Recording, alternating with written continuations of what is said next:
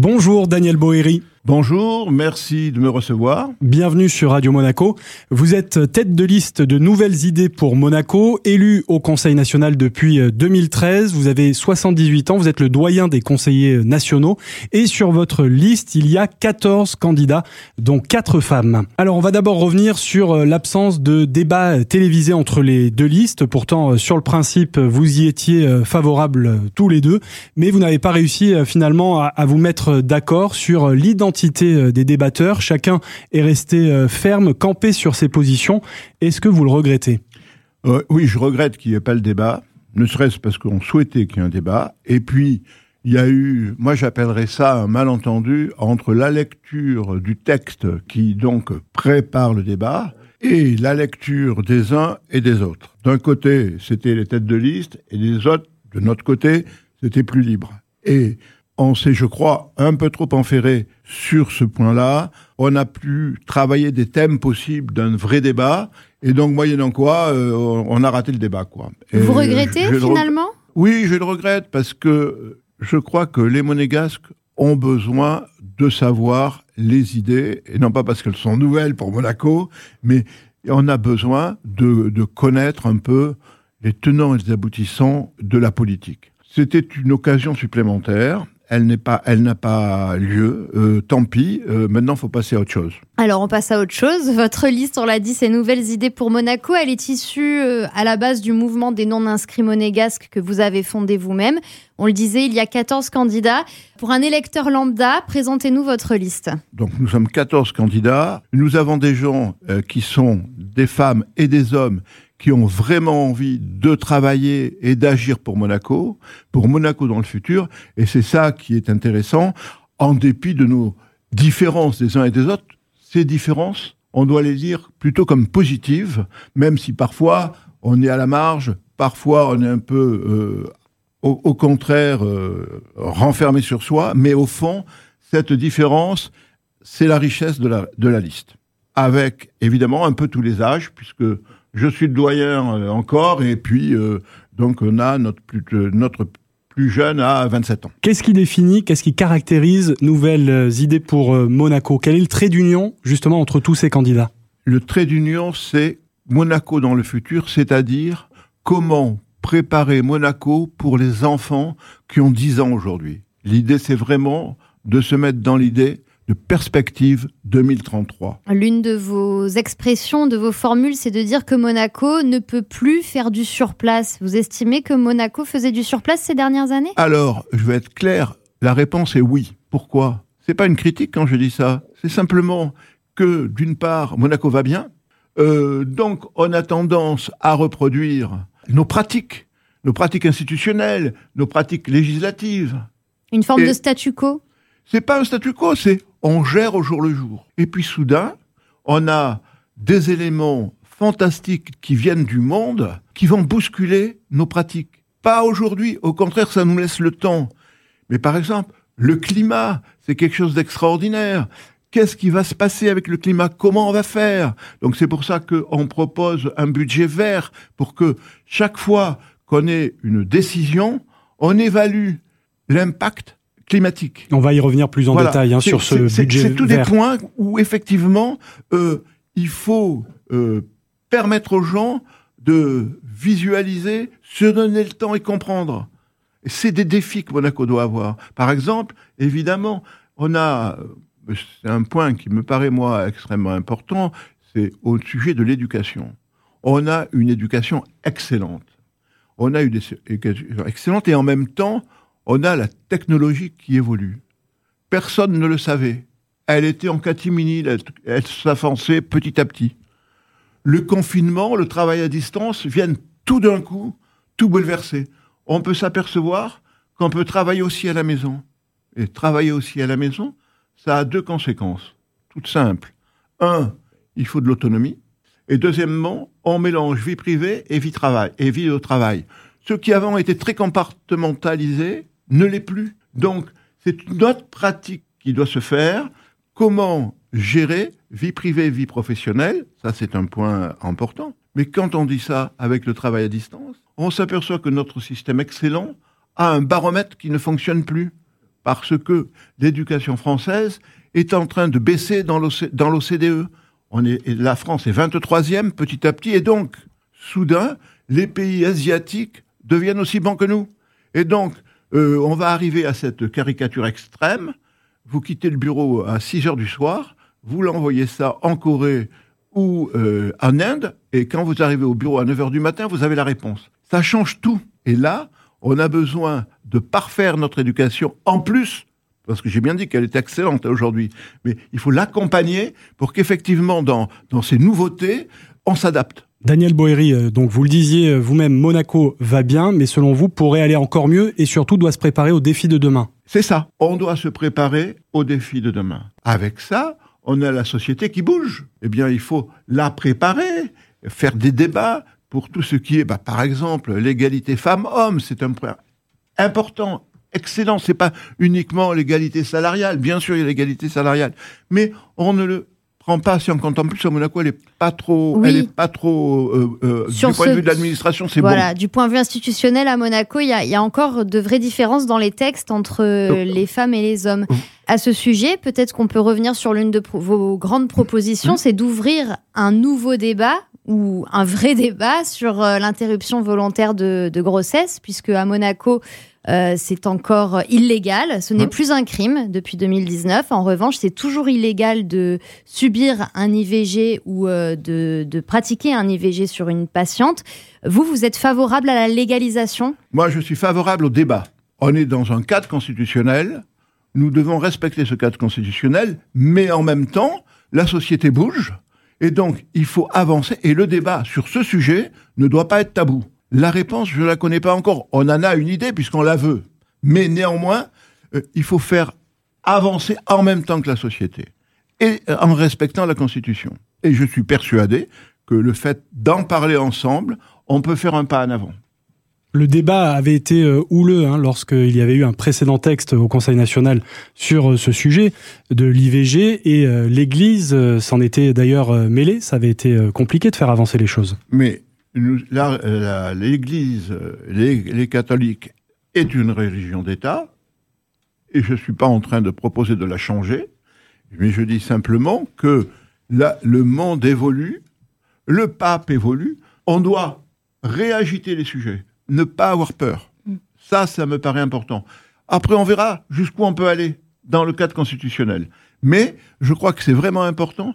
La société ne peut pas rester en dehors des défis qui se présentent à elle. Daniel Boeri, vous avez évoqué l'un des, grands enjeux qui s'imposent au monde entier dans les prochaines décennies et peut-être pour les siècles à venir, c'est celui euh, du climat. Donc l'environnement fait partie des priorités dans le programme de la liste euh, Nouvelles idées pour Monaco.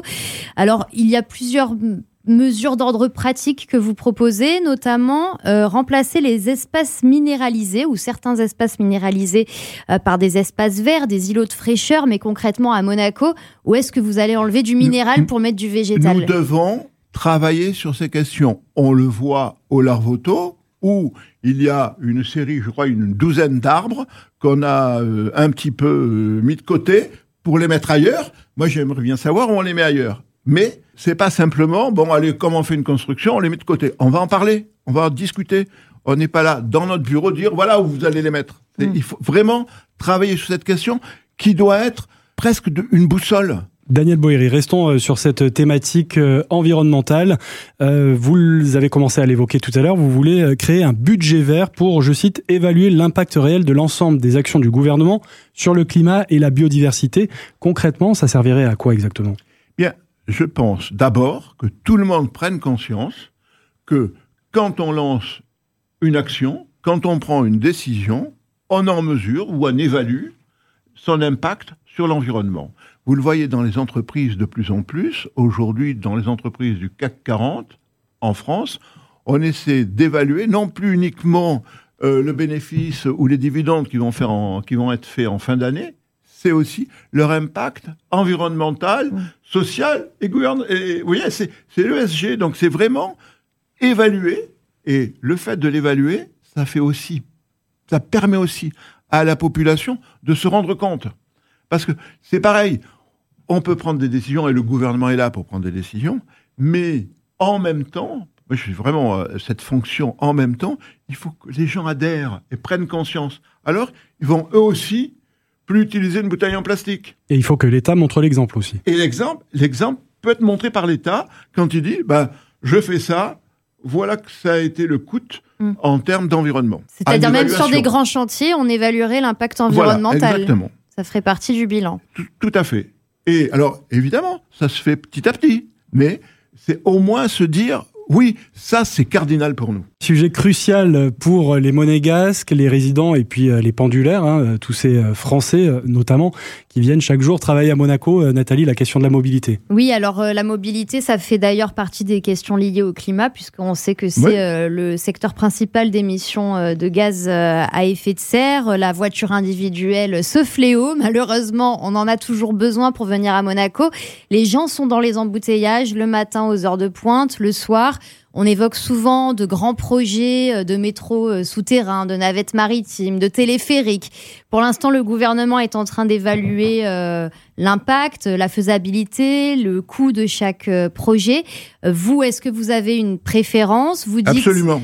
Ah, vous en avez une. Alors vous dites entre autres augmenter la fréquence des trains, des bus. A priori, c'est un peu compliqué, mais en effet, c'est une piste. Vous, qu'est-ce que vous proposez? Alors, clairement, de séparer le flux qui vient externe, des pendulaires, 50 000 véhicules par jour, et le flux interne, qui sont les véhicules de Monaco. Déjà, c'est un premier point. Donc, d'abord, 50 000 véhicules, il y a le covoiturage qui avance lentement, même si c'est sûrement, mais il avance très lentement, il ne répond pas totalement, même de loin, à la question. Donc, nous devons d'abord privilégier le transport collectif. Le transport collectif en train ou en bus, ça c'est la première des choses. Et pour la, les heures de pointe, on doit augmenter la fréquence des trains. C'est indispensable de voir avec la région comment on peut faire de passer. Il y a quatre trains à l'heure euh, aux heures de pointe. Il faut qu'on passe entre 6 et 8 trains à l'heure aux heures de pointe. Mais vous pensez pas que c'est déjà une question euh, qui probablement est mise en avant par les Le, le gouvernement vient d'essayer de d'imaginer 6, Hmm. mais il faut passer à l'action. Il faut passer à l'action et à une époque, Monaco avait même acheté une, rame euh, de train, on ne sait plus où elle est partie, euh, mais il faut envisager, euh, c'est tellement important, c'est tellement important pour l'attractivité aussi de pouvoir venir à Monaco sans être trop embêté. Six trains, huit trains, nous avons fait le calcul, ça permettrait de gagner 15 000, 15 000 véhicules jour. Mm. 3% de CO2. C'est vraiment des choses importantes et c'est faisable. D'ailleurs, la France est en train de voir son réseau RER parce qu'ils ont le même problème. Vous voulez que je vous raconte l'histoire des, des médecins à Nevers? Les médecins à Nevers, eh bien, ils sont obligés d'inventer un avion aller-retour pour amener l'équipe médicale le matin à Nevers et le rapporter chez elle le soir, le raccompagner chez elle le soir. Nous avons, nous, nous devons aussi avoir des, euh, parce que tout est mélange. Hein. On doit avoir, c'est pas simplement des voitures, c'est qui a dans les voitures, quel type de métier on fait, et euh, donc on doit avoir de plus en plus de personnel médical dont on manque de plus en plus et sur lequel on a, il y a une vision sociologique qui bouge avant.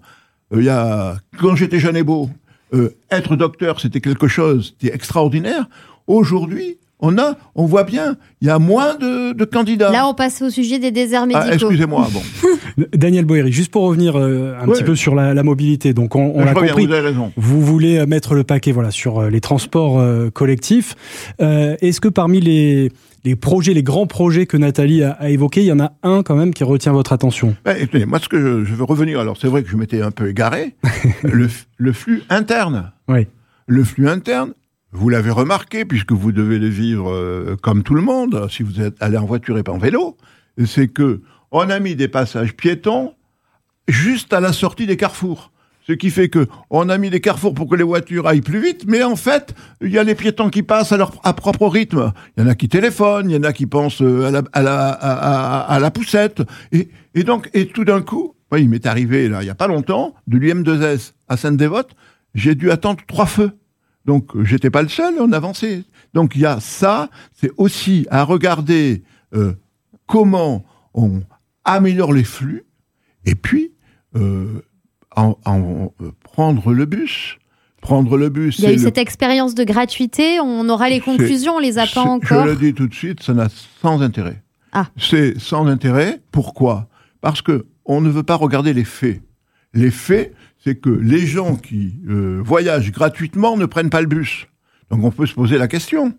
Et j'étais le premier. Donc il y a eu un effet mon en fait, Bus c'est ça gratuit, je le prends pas. Ça a attiré des passagers opportunistes, selon Oui, vous, exactement. mais ça n'a pas Mais forcément. ça n'a pas changé le flux de voitures. Ouais.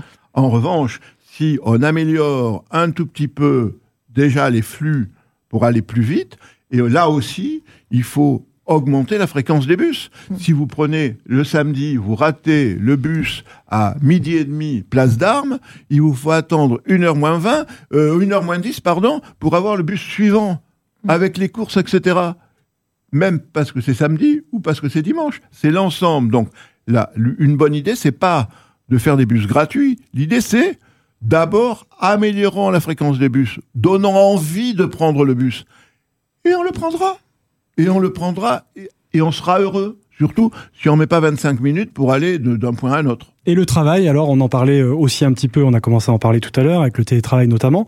Mais euh, sur ce sujet-là, vous avez euh, également une proposition forte. Et là aussi, vous voulez ouvrir un débat auquel on s'attendait pas forcément ici à Monaco et ouvrir donc des discussions entre les syndicats et le patronat pour instaurer une semaine de quatre jours. Exactement. Et ça, c'est un point essentiel. J'en parlais tout à l'heure, donc en ayant débordé de mon sujet, en disant le travail est en train de changer. Euh, je vous le dis, ça fait un peu une pub gratuite. Mon tout premier livre, ça s'appelait Le nouveau travail manuel. Vous avez le droit à une petite autopromotion. Voilà, euh, exactement. Et comment organiser et casser les chaînes de montage de Taylor. Et donc de travailler directement avec les gens qui fabriquent. Et là, soudain, maintenant, avec le télétravail, c'est autre chose qui se passe. Les gens ont besoin de vie privée. Beaucoup plus qu'avant. On ne le savait pas parce que travail, travail, travail. Là, aujourd'hui, c'est les deux. Parce qu'il faut quand même gagner sa vie. Et donc, la semaine à quatre jours va permettre, mais je peux pas, de mon bureau, même si je donne l'idée, dire voilà, c'est la seule solution. Le patronat, le syndicat, Il les partenaires discuter. sociaux doivent discuter des Mm. conditions de ça. Et je suis, je suis persuadé que effectivement, on va rencontrer le, vraiment la partie vie privée et vie professionnelle ensemble. Rappelons quand même qu'à Monaco, on n'est pas aux 35 heures comme en France, on est à 39 heures. Alors passer à 4 jours par semaine, c'est un vrai défi en termes d'amplitude horaire. Eh bien, vous avez raison, c'est pour ça qu'on lance d'abord le débat. Et puis peut-être que ce sera dans ce débat, euh, les statistiques sont extraordinaires. Euh, Vous les avez vues, comme moi. On a les statistiques françaises. D'une part, avec le télétravail et donc euh, le, plus, cette plus grande autonomie, on a deux choses. D'une part, l'absentéisme a diminué. Mieux, la productivité a augmenté. Parce que les gens sont plus heureux. Entre autonomie et possibilité d'aller et venir avec la famille ou comme ils veulent. C'est un truc extraordinaire. Je crois que même le patronat peut être intéressé par ça. C'est ensemble qu'on peut trouver une solution. Question euh, d'ordre international qui euh, occupe en ce Oh. moment le gouvernement et même le, le palais princier, tout le monde en principauté, c'est les négociations euh, avec l'Union européenne sur ce projet d'accord d'association. Énormément de craintes sont exprimées euh, par les électeurs et par la classe politique. Euh, Dans l'ensemble, euh, la l'angoisse, ce serait que les particularités de la principauté soient remises en cause. Le souverain a déjà posé des lignes rouges. La préférence nationale, notamment, devra être préservée en matière d'emploi, en matière de logement. Sur ce point, vous êtes plutôt d'accord avec la liste d'union nationale Ah, alors, je suis d'accord avec le logement, effectivement, et l'emploi. Euh, Il y a quatre, l'Union européenne, c'est quatre, les quatre libertés. C'est aussi l'échange de marchandises, c'est aussi l'échange de capitaux. Donc on a vu Monéval, il faut faire attention. Mais euh, l'échange de marchandises, euh, pour simplifier, je ne parle pas des chiffres après la virgule. hein. Le budget de l'État, c'est 2 milliards. Les hors France, les importations, exportations, c'est 3 milliards. Donc on ne peut pas tout d'un coup dire euh, oh ben c'est bon, euh, on n'a qu'à euh, pas bouger. Certains me proposent même de dire on fait une alliance des petits pays contre l'UE quoi. Il faut être raisonnable. Il y a les lignes rouges. Comment imaginer qu'il n'y ait pas la priorité au logement et à l'emploi à Monaco? Ce n'est pas possible. Mais est-ce que c'est compatible, un accord d'association avec l'Union européenne et en gardant ses spécificités mais, monégasques mais bien sûr, mais bien sûr que c'est compatible. Et on dirait même que c'est constitutionnel c'est pas du tout, c'est des fantasmes. Mais je comprends que les gens aient peur. Le, je vais vous dire, la peur, elle n'est pas là. La peur, euh, c'est des conneries, ça. La peur, c'est est-ce que les pays européens qui ont euh, des dettes par rapport au PIB de plus en plus élevées avec la crise, qui n'arrivent plus à les financer, le risque, c'est est-ce que, dorénavant, on va faire payer les impôts, non pas sur le territoire, mais sur la nationalité, comme fait les États-Unis? Ça, c'est un risque. Ça, c'est à négocier. Ça, c'est à préparer. C'est pas simplement de dire, euh, on va rester sur notre précaré. On est ouvert au monde. Il y a les lignes rouges euh, fixées par le, souverain, mais surtout, faut anticiper des échanges. Et ces échanges, ils sont là. C'est le maintien des statuts fiscaux. Parce que la pression va venir. Ils sont tous à la rue, les, pays européens. ils vont augmenter leurs impôts. Et ils vont laisser passer les autres. Je vois, c'est extraordinaire. Euh, peut-être que vous le savez aussi. Les start-up françaises. De plus en plus, les petits jeunes partent créer leur entreprise au Portugal. Et loyer moins cher, et ils préfèrent beau climat, au moins pendant quelques temps, et ils préfèrent même payer des impôts là-bas, alors qu'ils sont exclus pendant quelque temps, plutôt que de rester dans le système. Donc il faut faire attention, et moi je crois qu'on a des marges de négociation en respectant nos marges de manœuvre. Il ne faut pas avoir peur, il faut au contraire. Alors en plus, les négociations se font et elles se font naturellement. Euh, on ne connaît pas tous les tenants et les aboutissants, donc euh, il faut attendre que le gouvernement nous les donne parce que les négociations sont forcément secrètes. Mais euh, je crois qu'on peut faire confiance d'abord au gouvernement, les lignes rouges, mais surtout, on a à donner un espace. Donc, il y a des contreparties, sûres. Et je pense qu'il vaut mieux garder les contreparties. Daniel Boéry, on arrive euh, au terme de cet entretien déjà, et cette émission euh, spéciale élection nationale sur Radio Monaco. Alors une dernière question, Daniel Boéry. Comment encourager les électeurs monégasques à aller aux urnes dimanche, et plus encore, en l'occurrence, à voter pour vous? D'abord, il y a les deux meetings. Donc j'espère que beaucoup de monde euh, là, euh, ira euh, écoute, nous écouter. Vous pouvez nous rappeler votre rendez-vous pour Nouvelles Idées pour Monaco? Le février, 20h. Et donc il faut arriver un peu à l'avance quand même. Hein. Ce jeudi, 20h. Ce jeudi, 20h. Et, mais je crois que c'est, que c'est important parce qu'ils vont d'abord découvrir les candidats, découvrir les idées. Ça me paraît tout à fait important. Et en même temps, euh, moi aussi, je compte sur la presse pour effectivement euh, motiver les gens à aller, euh, parce que les dates sont importantes, parce qu'on a changé. Parce qu'il y avait le match de basket, alors c'est plus 3. Tout dépend du calendrier sportif. je ne sais pas, je ne sais pas comment il faut en penser, mais bon, donc c'est la vie. Mais je crois qu'effectivement, les électeurs vont, vont connaître des équipes, vont connaître des idées, et puis, euh, comme je dis à mes coéquipiers, il faut se faire aimer. Et, donc, euh, bah, je voulais en, en, sous-main, euh, en, avant-première plutôt. En exclusivité sur Radio Monaco. En exclusivité, la conclusion de mon, de mon futur discours. Parce que c'est Corneille. Ah. Le CID. Il partira 14 et finalement, après de prompts efforts, ils arriveront avec 3000 bulletins de vote le 5 février. On vous le souhaite, Daniel Boéry. On le souhaitera aussi à Brigitte Bocon-Pagès quand elle sera avec nous sur euh, Radio Monaco. Merci beaucoup d'avoir répondu à cette interview. Merci bien de m'avoir reçu.